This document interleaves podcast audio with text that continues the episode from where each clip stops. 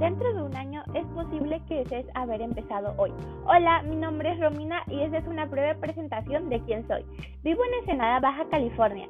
Curso el primer año de secundaria en la Escuela Guadalupe Victoria. Me gustan mucho las películas inspiradas en libros porque es la combinación de una de mis cosas favoritas.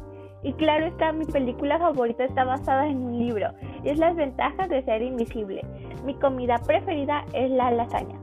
Y bueno, es algo pequeño de mí y espero escuches el segundo episodio de este podcast, pues hablaré de películas.